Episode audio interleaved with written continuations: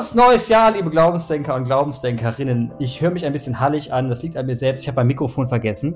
Gar nicht dramatisch, ihr werdet es aber trotzdem hören im Nachgang auch. Frohes neues Jahr. Hallo Jan, ich grüße dich ganz herzlich. Wie war es auf der Burg? Clemens, du wurdest vermisst. Die Burg steht nach drei Jahren Corona-Abstinenz immer noch. Sie wird neu eingedeckt, da gehen gute Sachen nach vorne und ähm, ich soll dich herzlich grüßen. Grüßen äh, tue ich natürlich auch alle ZuhörerInnen. Es wurde viel gegendert auf der Burg. Ich will das jetzt vermehrt tun. Wir wurden äh, sehr sensibilisiert. Feministische Theologie war das Thema. Frauen in Kirche und Gesellschaft. Die katholische Kirche hat da nicht äh, gut abgeschnitten. Das kannst du dir vorstellen. Ja, also ich bin sensibel. Sehr schön. Jan, das ist, freut mich, dass du sensibel bist. Das ist gut. Das ist gut. Das ist auch eine schöne Eigenschaft. Jan, wir haben heute einen Gast da. Und ich bin ganz aufgeregt, diesen Gast vorzustellen. Ähm, Daniel Schlemmermeier. Ich muss dich direkt schon mal berichtigen. Das heißt Schlemmermeier, ist eine M. Das liegt daran, weil ich eine Metzgerei kenne, die heißt Schlemmermeier. Die, Bäcker, Witz, ne? die Bäckereien, ich höre das immer. Sind Sie von der Bäckerei Schlemmermeier? Nein. Aber das geht allen so. Das zieht sich durch alle sozialen Schichten, durch alle Milieus. Das ist der Professor hat das auch schon immer gesagt. Äh, Schlemmermeier anwesend? Nein. Schlemmermeier. was wird bei dir gerne bestellt? Schnittchen oder irgendwie so eine Taco-Platte oder? Ja, wahlweise. Wahlweise ist das so. Oder der Mad Eagle, der berühmt-berüchtigte Der Mad Eagle, wunderbar. Das ja. schön. Also Daniel, ich grüße dich ganz herzlich. Liebe Grüße nach Münster. Ja, danke. Danke, Schön, danke. dass du dabei bist. Es ist ja, also dich dabei zu haben, ist für mich jetzt schon was ganz Besonderes, weil ähm, wie, wie sind wir eigentlich rangekommen, ist erstmal die erste Frage. Ne? Daniel Schlemermeier, würde man jetzt sagen, habe ich noch nie gehört. Liegt auch daran, dass es auch niemand gehört haben muss, denn Daniel Schlemermeier arbeitet mir hinter den Kulissen und ist, wenn er dann da, wenn er aber etwas macht, projektbasiert und dann bringt er immer so richtig coole Projekte raus. Und das eine Projekt, das er rausgebracht hat, leck mich fett, war der Knaller. Und ähm, ich, ähm, das wurde uns empfehlen von dem lieben Simon Meyer, der letztes Jahr noch bei uns im Podcast war. Er hat das angesprochen, gesagt, ihr müsst euch mal den Podcast von lieben Daniel anhören.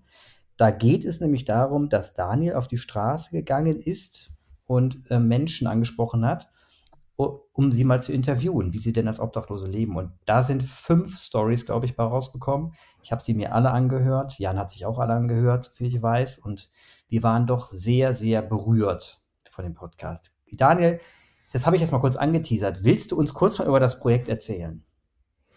Äh, ja, das kann ich äh, sehr gerne tun. Äh, die Frage ist, an welcher Stelle ich da ansetzen soll. Ähm, warum? Das große Warum erstmal. Ja, das große Warum. Ich glaube, das liegt daran, dass ich so ein bisschen, es ist schon seit meiner Kindheit so, ich komme aus einem sozialdemokratisch geprägten Haushalt und äh, gerade auch mein Vater war dann immer eher so gepolt, dass er immer mehr oder minder immer gesagt hat, so nach, nach oben treten und nach unten geben, in Anführungszeichen gesetzt natürlich. Ähm, dass ich irgendwie so eine Art Robin Hood-Syndrom habe. Ich habe mich schon immer eher für Menschen eingesetzt, denen es ähm, nicht ganz so gut geht. Äh, ob es jetzt zum Beispiel ältere Menschen sind. Ich habe auch Zivildienst gemacht, habe äh, den Wehrdienst verweigert. Ähm, da habe ich das dann irgendwie auch ein bisschen besser kennenlernen dürfen, was es heißt, sensibel zu reagieren und auf andere Menschen zu achten.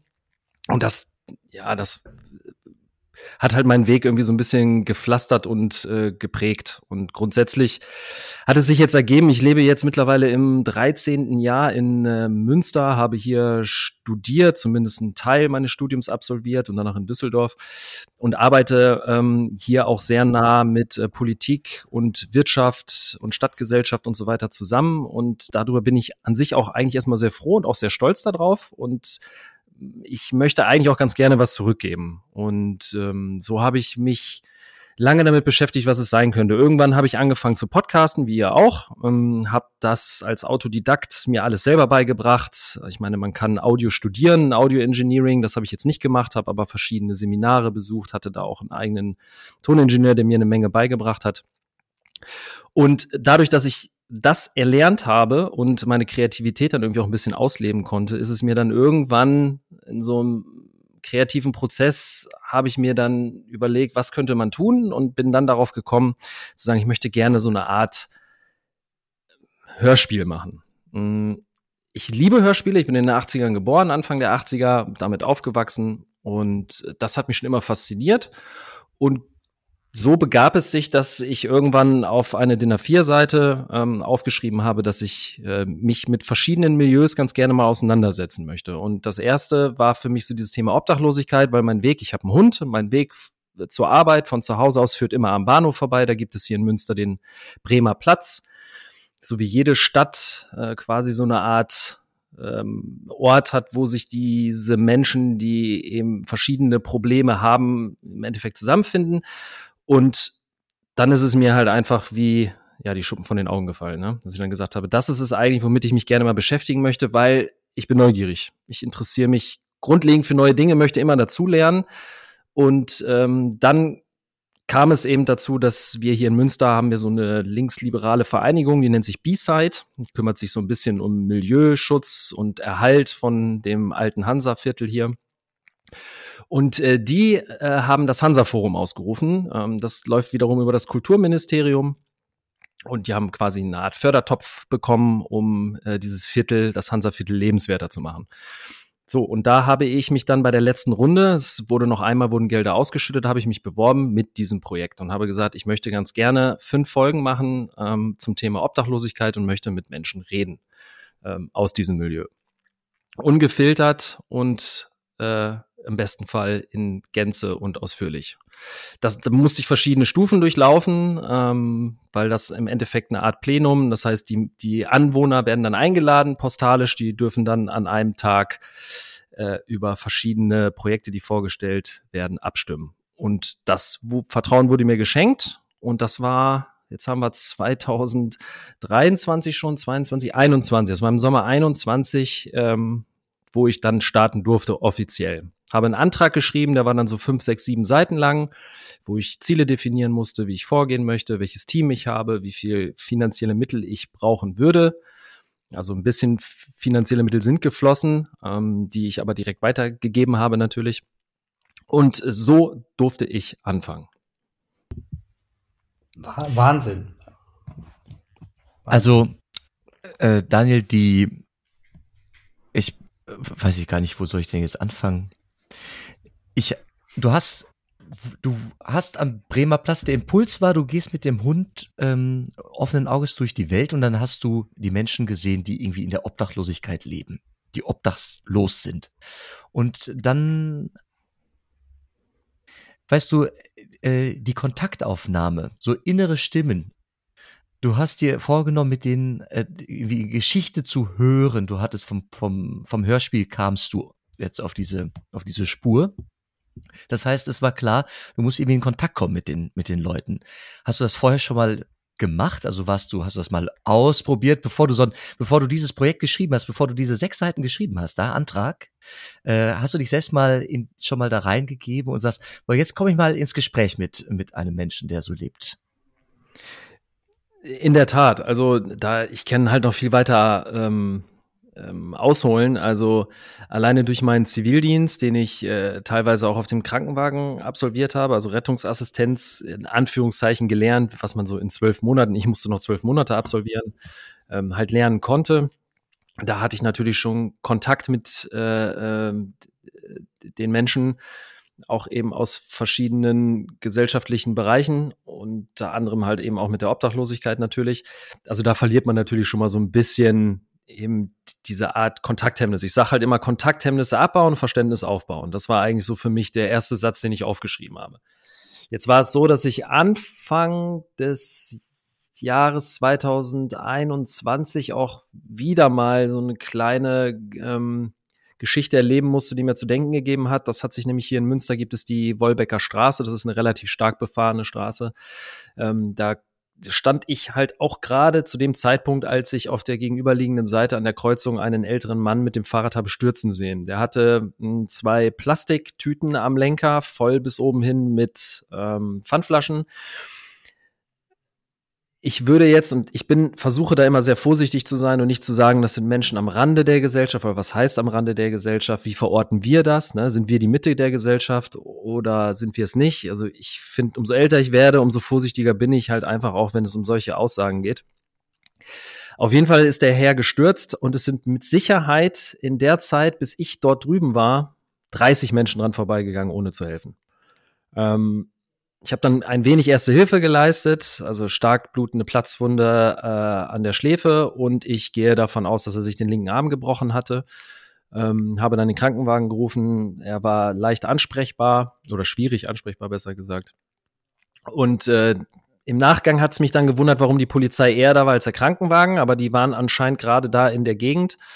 Zwei Tage später äh, wurde ich angerufen von der Polizei gesagt, sie möchten, ich möchte bitte auf die Direktion kommen, äh, denn sie haben drei ähm, Menschen ähm, angezeigt wegen unterlassener Hilfeleistung. Also waren sie da wohl gerade in der Nähe und haben das halt auch gesehen, welche Menschen da vorbeigegangen sind, welche nicht und konnten dann eben, weil die zu zweit waren, die Beamten konnten dann eben äh, drei Herrschaften beziehungsweise Damen dann dingfest machen.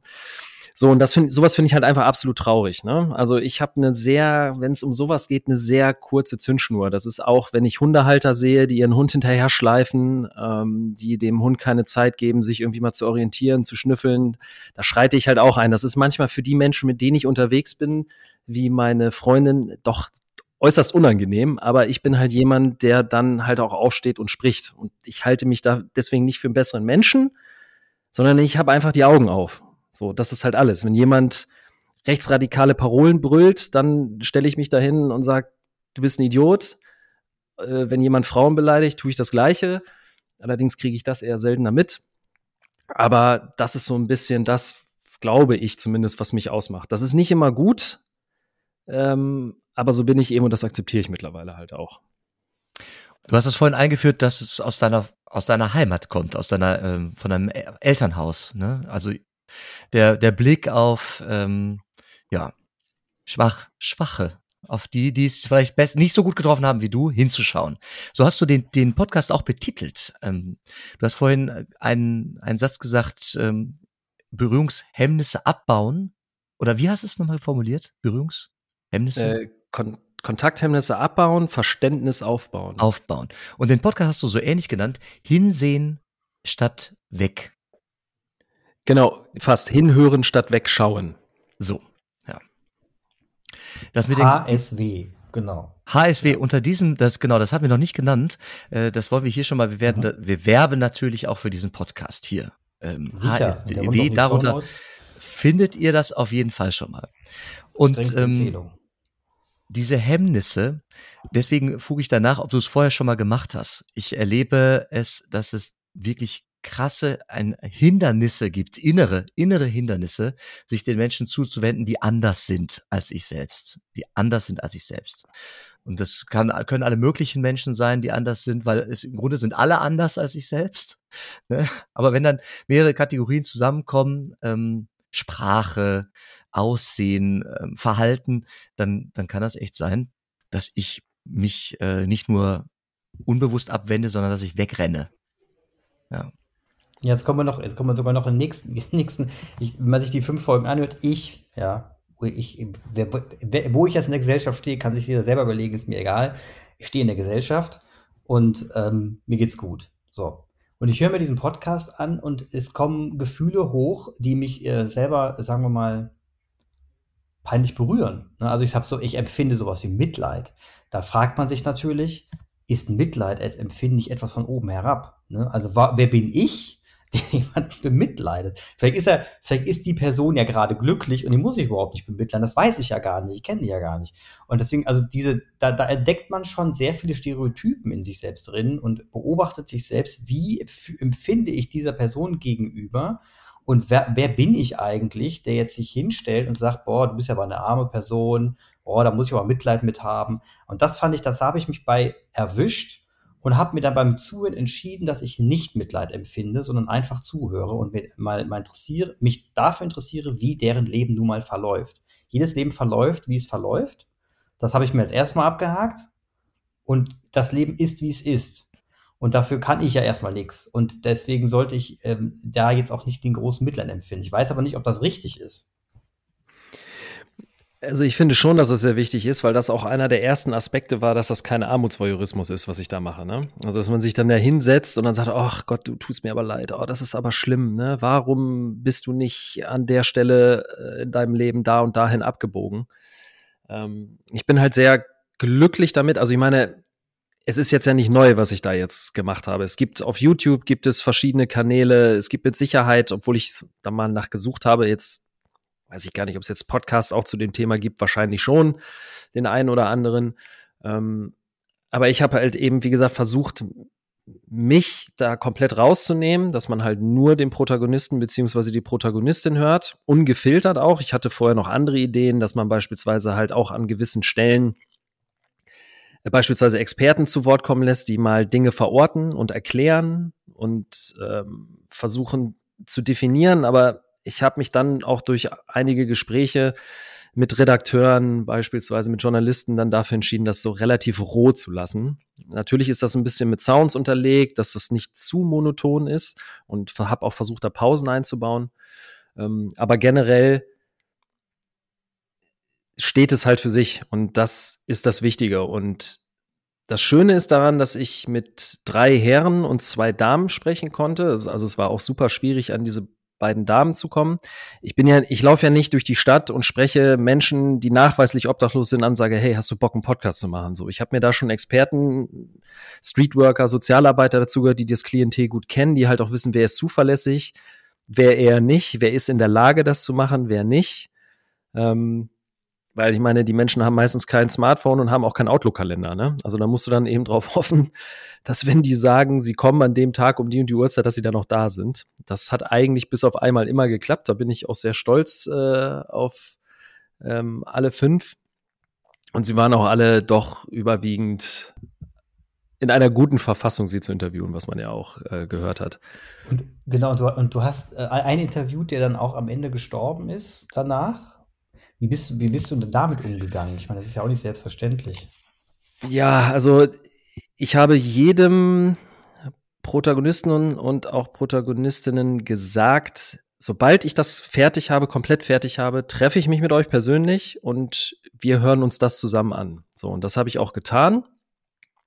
Und der Heiko, um den es geht, ähm, das war auch der letzte im Bunde, also seine Folge habe ich als letztes äh, fertig gemacht und habe dann mit ihm hier gesessen.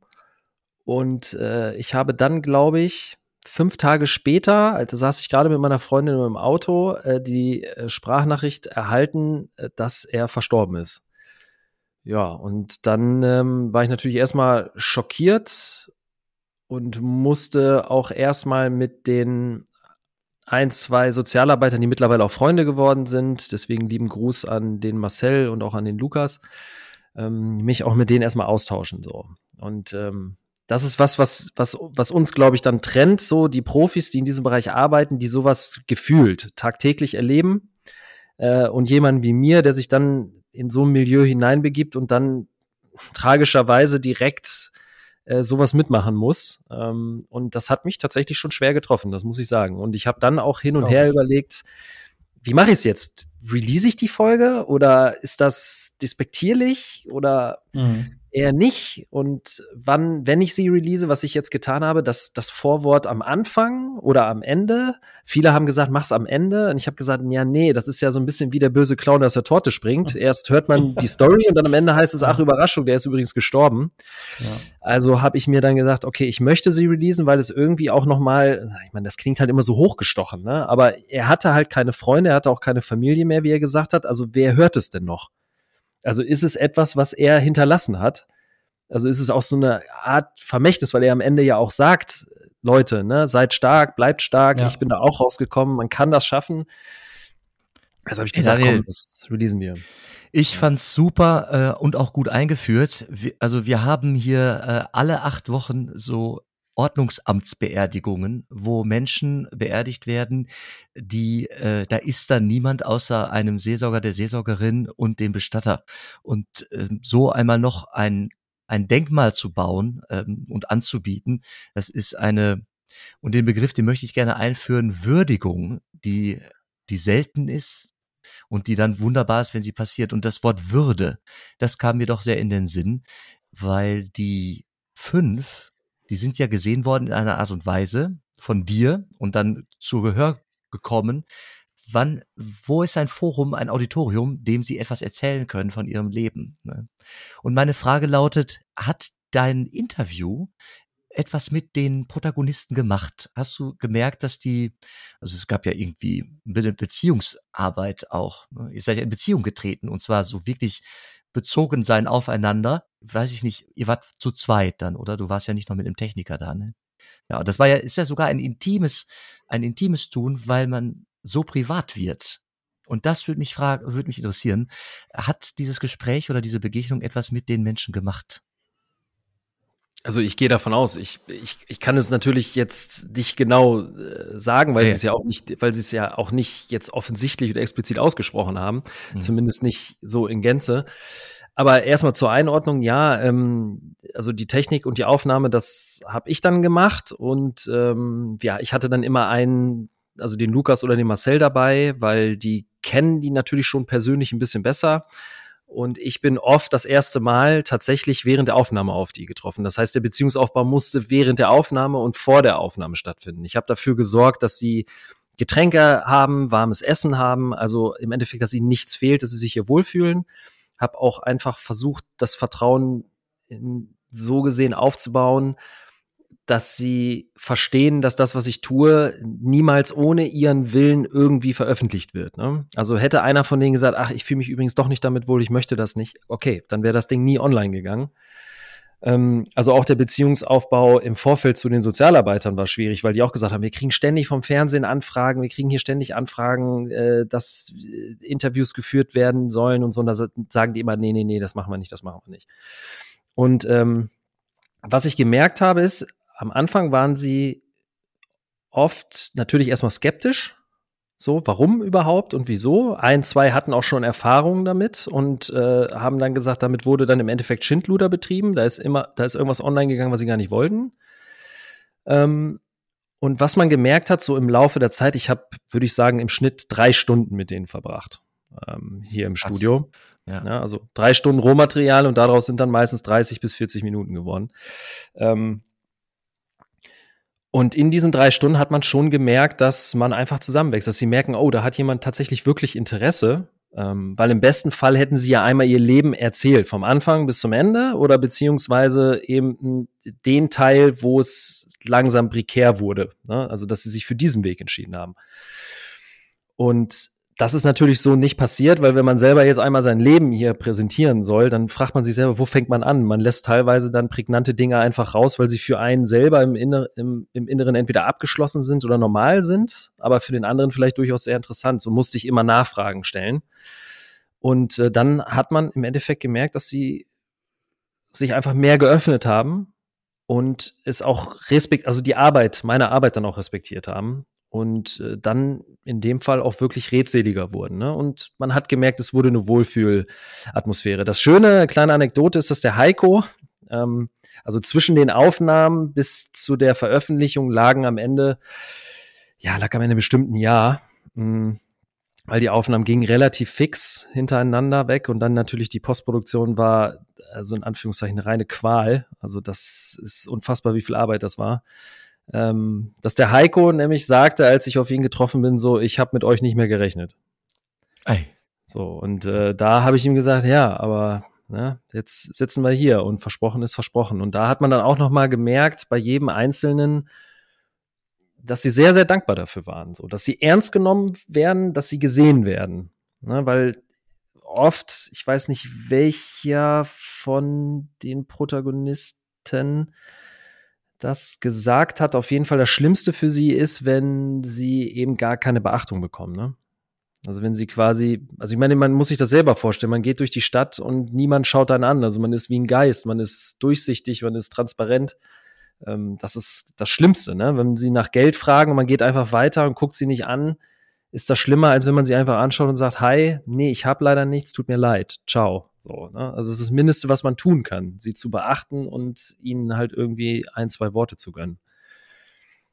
Ja. Hat, hat, ja, mach bitte. Ähm, Daniel, hast sich dein ähm, Umgang oder dein, dein Hinschauen durch diese Produktion noch einmal verändert? Ja, durchaus. Also ich, ich fühle mich irgendwie, ich weiß, weiß gar nicht, wie ich das sagen soll, aber ich fühle mich irgendwie noch mehr verpflichtet, da hinzuschauen. Ähm, das tue ich sowieso schon. Ähm, Also es ist so, dass jetzt gerade in der kalten Jahreszeit und ich sehe jemanden, dass ich schon mal hinschaue, ob er, ob der oder diejenige noch atmet, so und gucke, geht's ihm denn gut oder nicht, weil was soll ich machen? Ne? Also das ist ja auch immer so schwierig. Ich, der weiß, wo die Anlaufstellen sind, ne? Oder sie, dass sie nicht frieren muss, also er nicht frieren muss. Im Endeffekt. Aber sie möchten es dann nicht. Sie haben ihre eigenen Gründe dafür, sie haben ihre eigenen Schicksale, sie haben ihre eigenen Erfahrungen, warum sie das nicht machen möchten.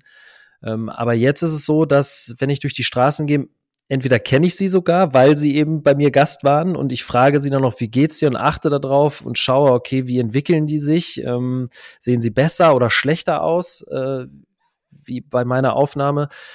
Oder aber, wenn ich am Bremer Platz bin, ich suche halt, ne? Also mit den Blicken suche ich eben Menschen, schaue sie an und trete, versuche mit denen dann auch teilweise in Kontakt zu treten. Es wäre jetzt vermessen, wenn ich mich hier hinstellen würde und würde sagen, so, hey, ich bin jetzt hier mit allen per Du und bringe denen immer warmes Essen vorbei und so.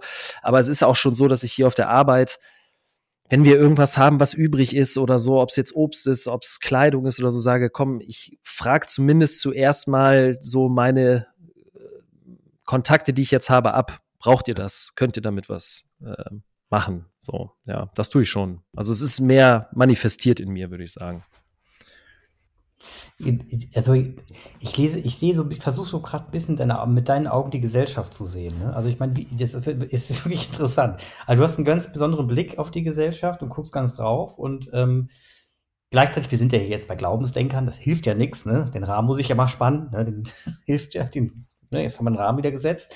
Und dich zu beobachten ist, du guckst sehr stark auf die Ungerechtigkeit, die wird, die wird dir sofort auffallen, die bei uns in der Gesellschaft herrscht. Dir, dir fallen wahrscheinlich auch systemimmanente Probleme auf, also zum Beispiel, äh, keine Ahnung, Bildung, Gesundheitswesen und sonst was, da wirst du wahrscheinlich auch deine Meinung zu haben. Ähm, mich würde jetzt mal interessieren, jetzt mal so erstmal grob, was für eine Weltsicht hast du? Also wo, wo glaubst du, steuern wir denn gerade hin? Was geht denn so ab? Ja, das, sowas habe ich befürchtet, ne? Also ganz oft ist es so, dass äh, also auch Freunde, ja, Freunde von mir und so sagen, ey, ich bin schon pessimistisch, ne? Ich würde sagen, ich habe den Hang vielleicht dazu, ähm, aber ich halte mich eher für einen Realisten. Mhm. Ähm, ich würde auch behaupten, hm, ja, ich, ich, es ist schwierig. Es ist einfach schwierig. Also grundlegend ist es so, dass ich einfach merke, dass viele Menschen ähm, keine Lust haben, sich mit unbequemen Dingen zu beschäftigen. Ich meine, die Welt einfach so, wie sie jetzt gerade ist und äh, ob das jetzt unsere Energiekrise ist, ob das der Krieg in der Ukraine ist, ob das Trump war, es ist halt völlig egal, was die letzten zehn Jahre passiert ist. Also die letzte Dekade ist einfach unfassbar. Die Welt hat sich ja gefühlt zurückentwickelt und nicht nach vorne. Ähm, zumindest ist das mein Standpunkt. Und das finde ich halt einfach sehr schwierig. Und äh, da gibt's ja den Ausdruck für, den die, den die englischsprachigen äh, äh, Menschen eigentlich ja nicht kennen, das ist der Weltschmerz.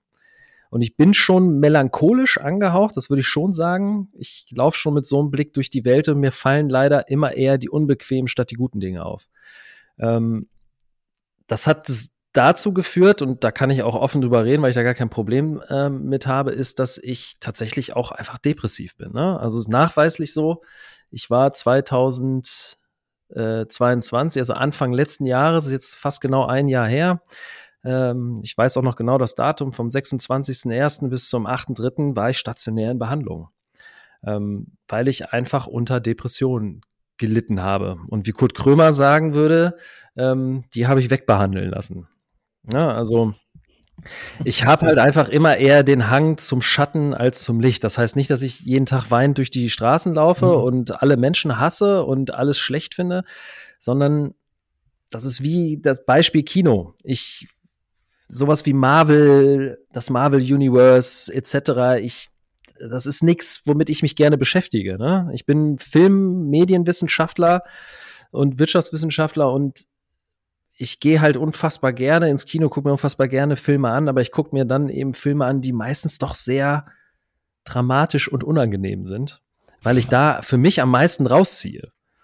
So, aber ne? wie, wie, wie, blickst kann ich verstehe ja. ich? Also wir sind da, wir sind da genau das Gegenteil. Ich liebe Marvel und DC. genau. Ich liebe das auch. Ich liebe Comics. Ich bin absoluter Nerd. Ne? Ich bin damit aufgewachsen. Okay. Aber okay. Also, aber ist, also ich, verstehe, ich kann das komplett nachvollziehen. Ja. Ähm, und also erstmal Respekt, dass du dich hier so offen äußerst. Das, äh, vielen Dank dafür. Und dann wollte ich mal fragen, wenn du, also das interessiert mich jetzt schon. Wie blickst du auf den Glauben? Also, ich meine, ich weiß jetzt, der Simon hat mir schon ein bisschen was vorgeteasert. Das will ich jetzt alles, wenn ich wieder, das kannst du schon selber machen. Also, wie blickst du auf den Glauben und ähm, wenn, ja, erzähl erst mal, wie du auf den Glauben bringst. Vielleicht habe ich eine Anschlussfrage dann. Naja, also ich bin, ich komme aus einem evangelischen ähm, Haushalt, so, mhm. ähm, und als ich nach Münster äh, gezogen bin, war das erste, was ich getan habe, mich aus der Kirche austragen lassen. Ähm, es hat sich angefühlt, als wenn ich, also als ich da drin stand, sagte, ich möchte gerne austreten, das hier in Münster.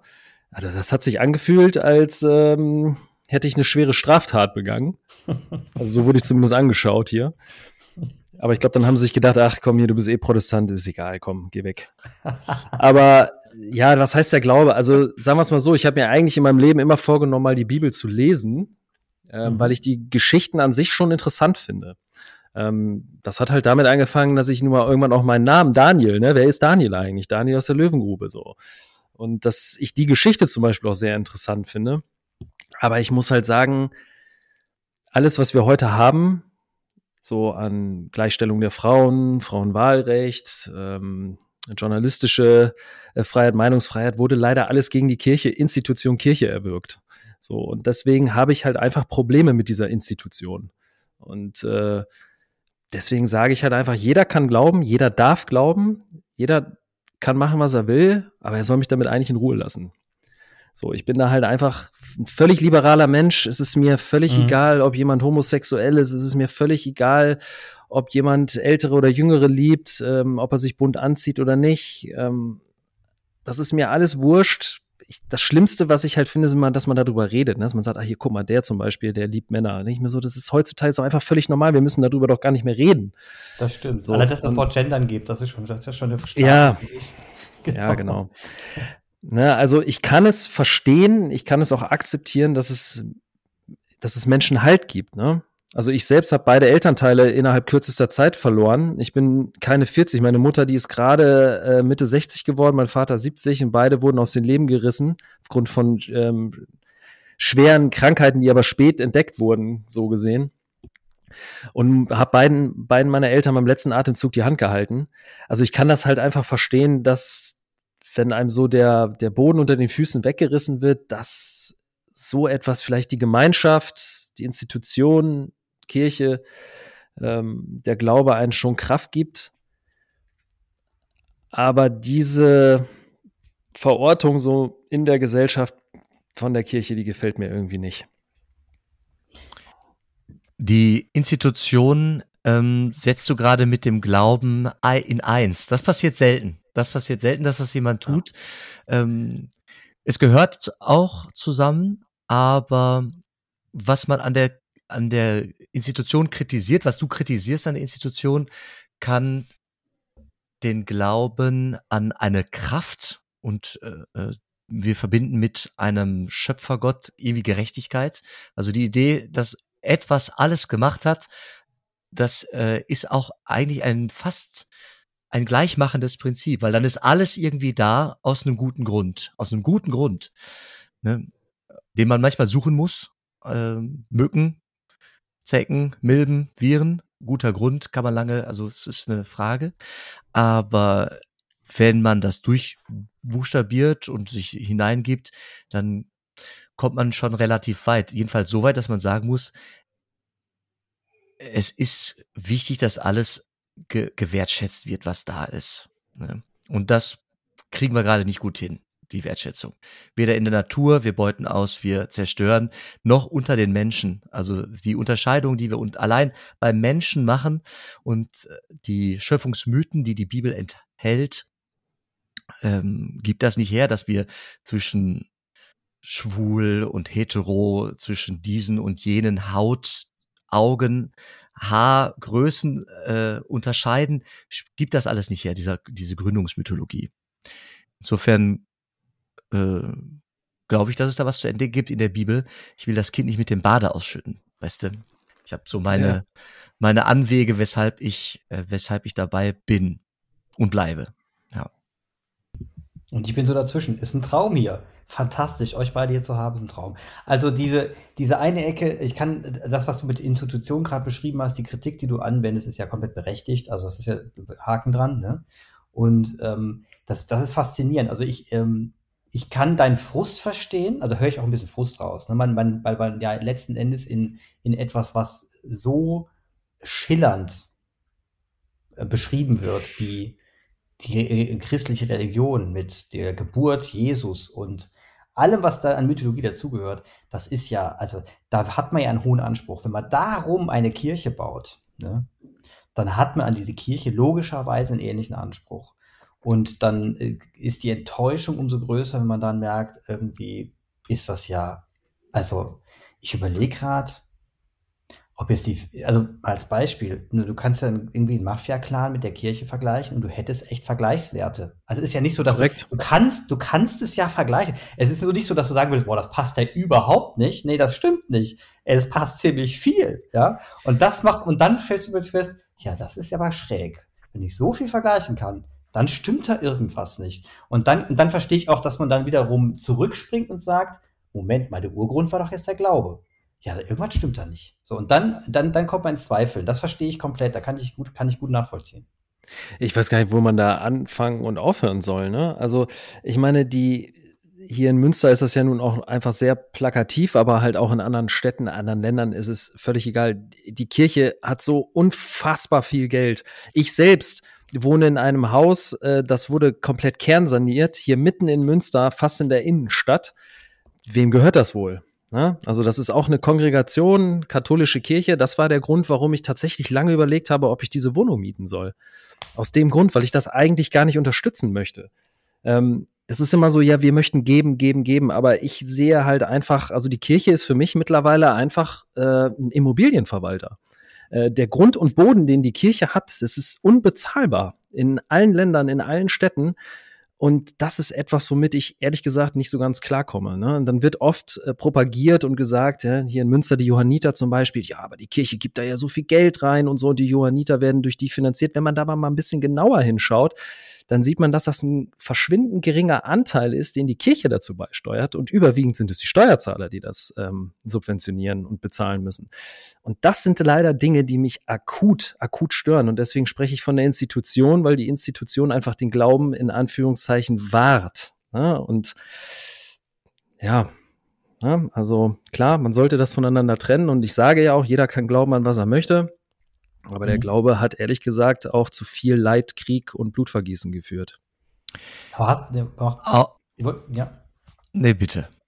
Ich wollte fragen, bist du, hast du eine gewisse Spiritualität in dir? Also lebst du sowas wie Spiritualität?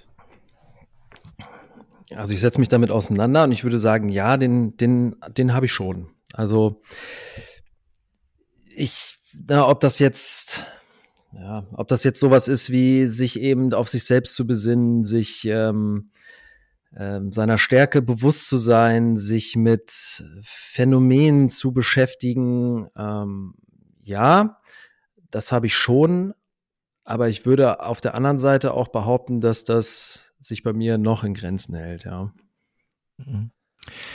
Äh, siehst du denn auch, dass die Kirche Dinge, also Impulse gegeben hat? Also du, du hast gerade viele aufgezählt und da kann ich, das ist so, dass viele Rechte und Freiheiten erstmal gegen die Kirche erstritten werden müssen, mussten und weiterhin müssen. Das ist so, das sehe ich auch, leide ich auch dran. Ich komme gerade aus von der Tagung, ähm, alter Schwede, ey. Also es war auch ein, ein Scham und ein Schäm. Ein Schamgefühl und ein Schämen in dieser Woche, ähm, in der vergangenen zum Thema Frauen in der Kirche oder in der Gesellschaft.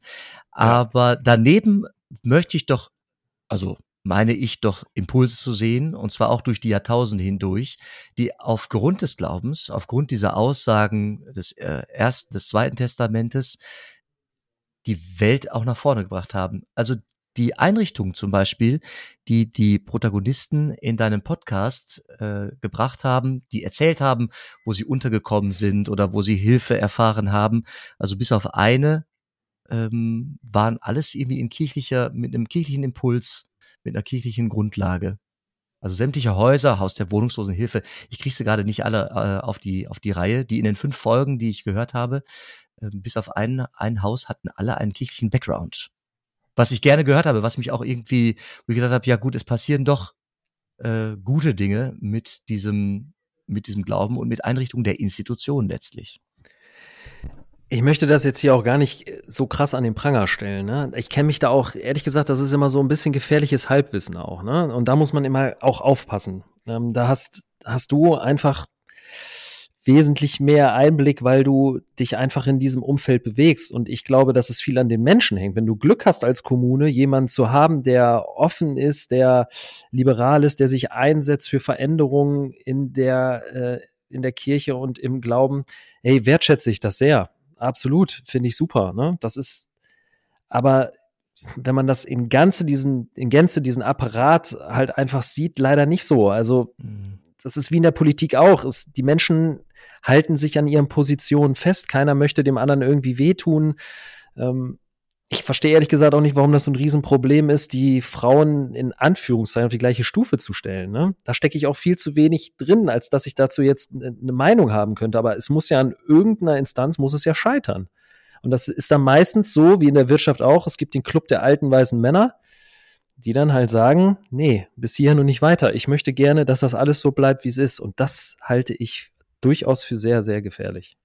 Ist es, ist es. Und äh, es ist der Club der alten Weißen, äh, wobei weiß ist es nicht. Es ist der Club der alten Männer äh, in ja. diesem Fall. Ja. aber, das, aber wie gesagt, ich finde das spannend. Also du, du hast ein, äh, dein, dein Weltblick, dein Weltbild ist faszinierend. Also es ist geprägt von einer unglaublichen Empathie für den Menschen, geprägt von unfassbarer Nächstenliebe. Nächstenliebe kommt der Bibel auch vor, habe ich gehört. Und ähm, unglaublich viel ähm, Enthusiasmus für den Menschen und die Menschheit. Humanismus pur, ne?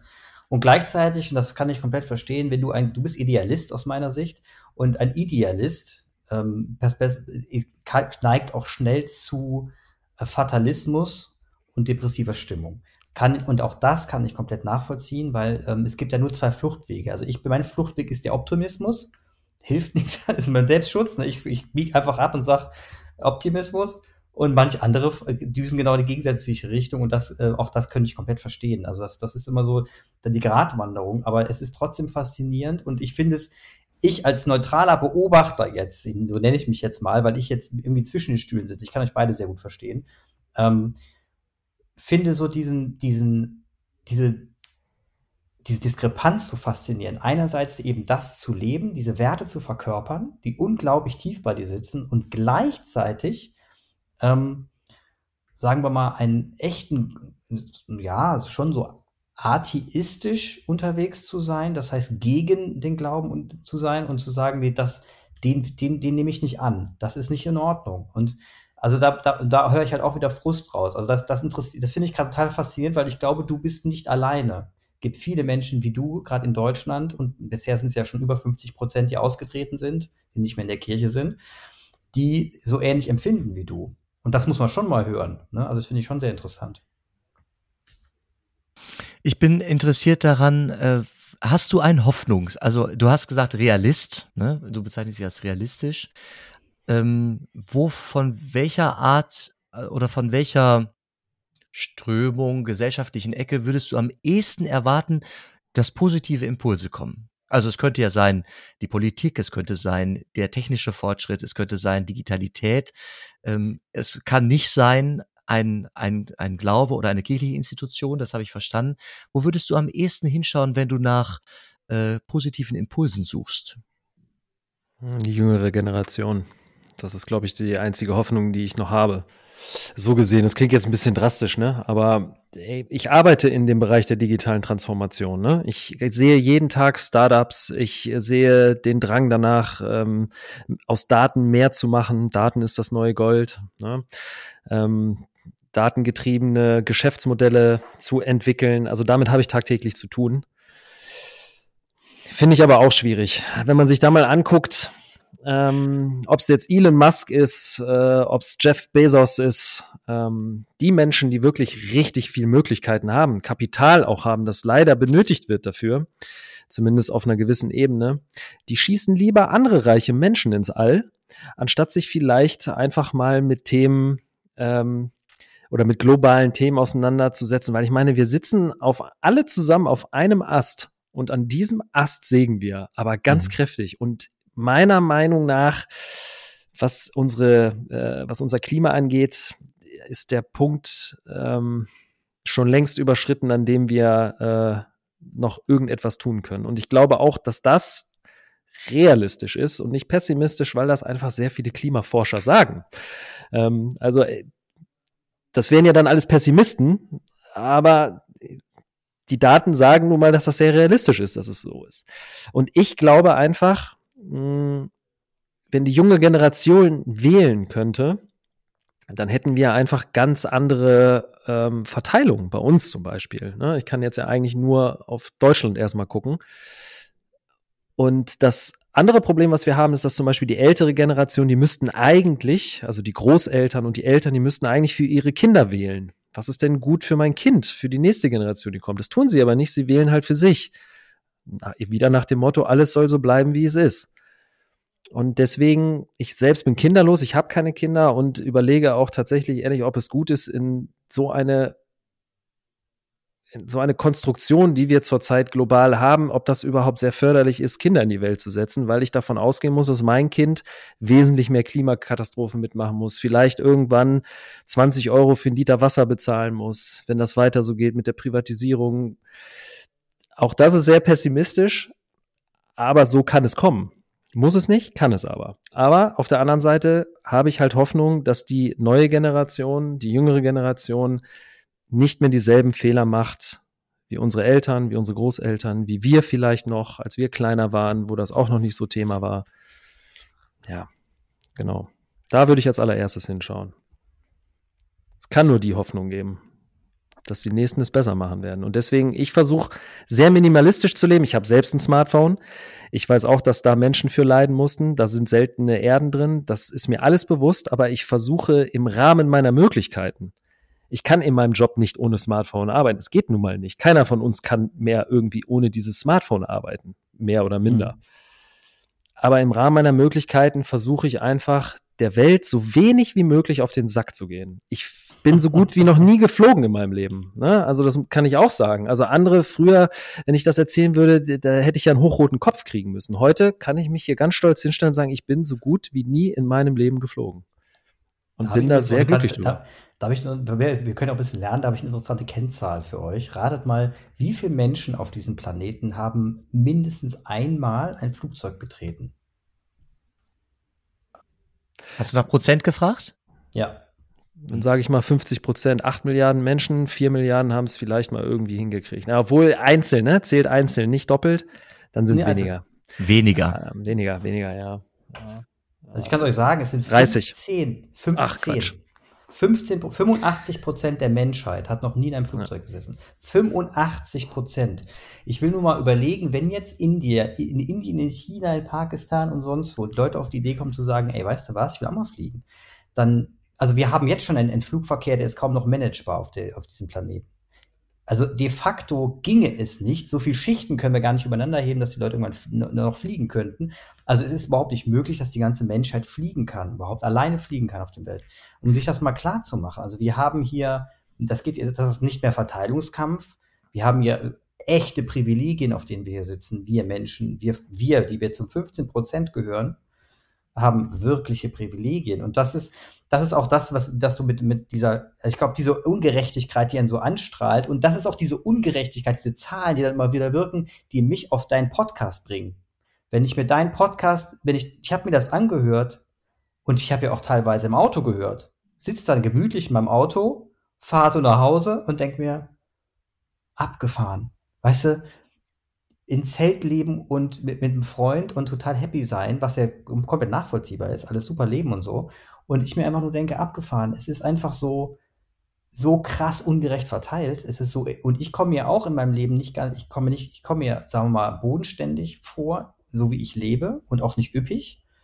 Aber im Verhältnis lebe ich ja mhm. extrem üppig. Und im Verhältnis ja. geht es nach oben extrem. Die Superreichen, also das ist ja gar kein Vergleich. Ich bin ja auch schon, schon auf dem Boden wenn man das zu den Superreichen zählt. Und das ist so das, was ich bei deinem Podcast, das, was ich immer, dieser, das war mein innerer Streitpunkt mit mir immer selbst.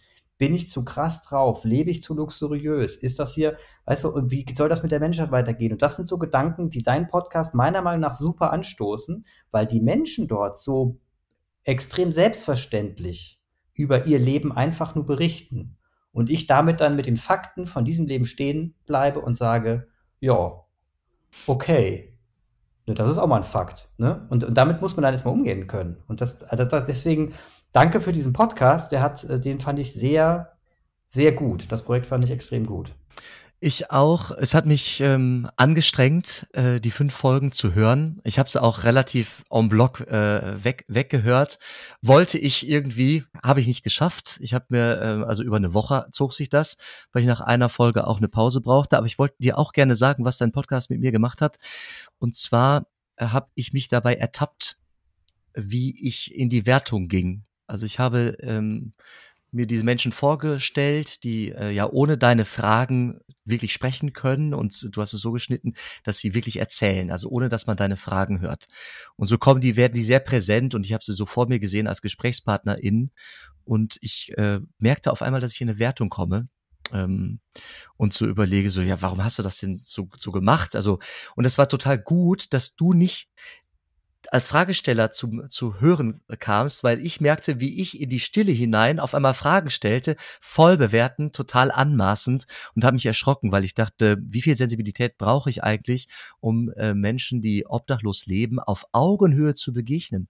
Ja. Also wie viel Übung brauche ich eigentlich im Herzen, so eine Herzensschule, äh, um äh, gut Menschen zu begegnen, die einfach einen anderen Weg ge gegangen sind oder gerade gehen äh, und es kommt, es ist auch ein bisschen so ein, eine Rollenerwartungshaltung, ne? Der Priester, also wie gehe ich einfach, wie gehe ich mit den, mit den schwachen Menschen um? Und zwar irgendwie konkret. Äh, eine Frage, die, die sich mir stellte, wo ich auf jeden Fall gelernt habe. Es gibt eine Bibelstelle dazu, der barmherzige Samariter, äh, wo schön erzählt wird, schön plastisch von Lukas, ähm, wer da alles vorbeigeht. Der Levit, der Priester, alle gehen sie an dem zusammengeschlagenen ähm, vorbei am Wegesrand und dann ist es ein, ein Fremder, der Samariter, das war echt ein quasi Ausländer, also für die Zeit damals ein Fremder, ein Andersartiger, der ist derjenige, der dann hilft. Ja, also vielen Dank für deinen Podcast auch meinerseits, echt wichtig. Ja, vielen Dank. Vielen Dank für die Worte auf jeden Fall. Ähm, das ist eigentlich das Ziel. Die Frage ist, ich habe selber noch nicht in die Zahlen geguckt. Ich kenne die Abrufzahlen nicht, weil ich das darüber mhm. nicht definieren kann, definieren möchte und mich selber auch gar nicht, ich weiß gar nicht, wie ich das sagen soll. Ich meine, da stecken tausende Stunden Arbeit drin. Ihr könnt euch das sicher vorstellen. Ähm, dass ich habe das im Vorfeld erahnt, so dass das so kommen kann, aber nie damit gerechnet. Ähm, und von dem her könnte es sein, dass ich vielleicht auch sogar ein bisschen enttäuscht wäre, weil das nicht dem der Arbeit entspricht, wenn es nur so und so viele Leute gehört haben. Deswegen gucke ich da gar nicht rein. Und ich weiß aber nun selber, und da greife ich nochmal das von vorhin auf, dass Menschen in diesen Zeiten, und das kann ich auch verstehen, äh, wo wir einfach unter vielen Krisen leiden, ähm, dann nicht unbedingt auch noch den Nerv dazu haben, sich hinzusetzen und sagen, ich höre mir jetzt auch nochmal sowas an, was dann durchaus auch nochmal sehr unangenehm ist und einen runterzieht. Aber ich bin tatsächlich dankbar für jeden, der es gehört hat. Und wenn es am Ende nur 50 Leute waren, ähm, dann hoffe ich, dass zumindest die 50 vielleicht mit einem anderen Blick äh, auf diese Art der Menschen schauen, ne, die sich eben für den Weg so entschieden haben. Oder, und das haben leider alle gemeinsam, wenn man richtig hinhört, äh, dass sie alle einen schweren Start ins Leben hatten und vielleicht nicht das Glück hatten, gute, zuverlässige, sorgsame ja. Eltern zu haben, die zwar alle ihre Macken hatten, ähm, gehe ich mal davon aus, niemand wird sagen, ich hatte jetzt hier den perfekten Vater und die perfekte Mutter, weil irgendwas war immer, was einen vielleicht mal genervt hat, aber sie haben einen die richtigen Werte mitgegeben. Und deswegen auch danke Mama, danke Papa. Genau. Da kann ich nur dran anschließen und danke, dass du da warst. Äh, vielen Dank für, diesen, für diese Folge und ähm, Jetzt werden auf jeden Fall wieder ein paar mehr dieses, diesen Podcast hören und das hat er auch richtig redlich verdient. Danke, dass ihr alle da wart. Jan, hast du noch was zu sagen? Nee, Daniel, alles Gute wünsche ich dir. Und ähm, ich bin ab und zu in Münster. Ich äh, habe Freunde rund ums Haus der Wohnungslosen, jeweils Menschen, die da arbeiten oder aber gearbeitet haben. Und ähm, Wenn der Dejan uns zuhört oder der Florian, dann einen herzlichen Gruß.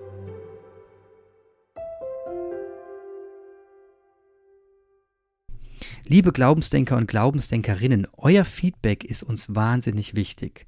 Und das kann man in zwei Wegen mit uns machen. Einerseits könnt ihr uns gerne anschreiben. Das geht über den Instagram-Kanal Glaubensdenker. Dort einfach eine Message schreiben. Wir antworten auch gerne. Oder über glaubensdenker.gmail.com schreibt uns einfach eine E-Mail mit euren Gedanken. Und wenn ihr mal ein Feedback geben wollt, uns hilft es auch, wenn ihr eine Sternebewertung abgebt. So könnt ihr bei Apple Podcast oder Spotify Sternebewertung machen und somit sehen wir auch direkt, wie zufrieden seid ihr eigentlich mit unserem Podcast. Vielen Dank für eure Teilnahme, vielen Dank, dass ihr zuhört und bis zum nächsten Mal.